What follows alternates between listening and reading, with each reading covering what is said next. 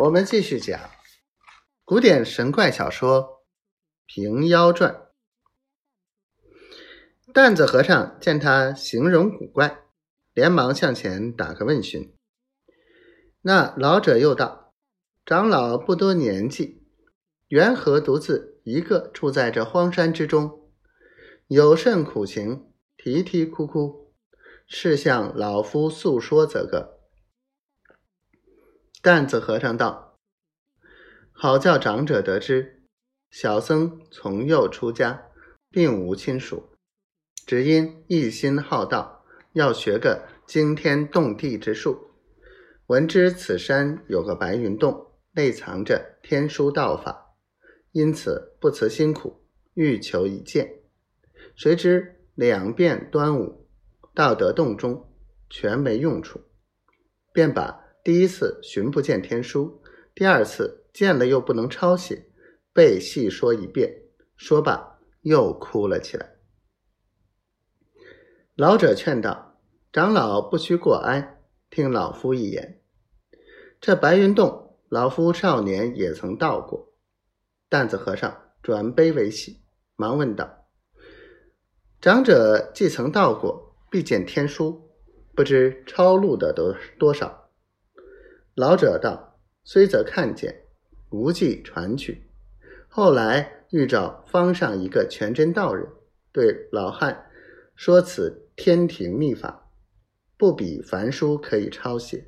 要传法时，也不用笔临，也不用墨刷，只需用洁白净纸带去，到那白玉香炉前，诚心祷告，发个誓愿，替天行道，不敢为非。”祈祷过了，便将素纸向石壁有字处磨去。若是道法有缘，便磨得字来；若无缘时，一字也没有。担子和尚道：“长者可曾磨得？”老者道：“老汉精力已衰，就磨得来也做不及了，故此不曾。”担子和尚道。长者高居何处？若小僧磨得来时，好来请教。老者道：“老汉离此不远，闲时又来相探。”说罢，侧着一根藤条往东一直去了。担子和尚似信不信的道：“一不做二不休，拼得功夫深，铁枪磨了针，再守他一年十二个月。”好歹要掏摸些本事到手，终不然这秘法不许人传，又捐他在石壁上怎的？从此息了念头，又做着下年的指望。一连四五日内，留心访那老者住处，并无踪迹，心肠又放慢了。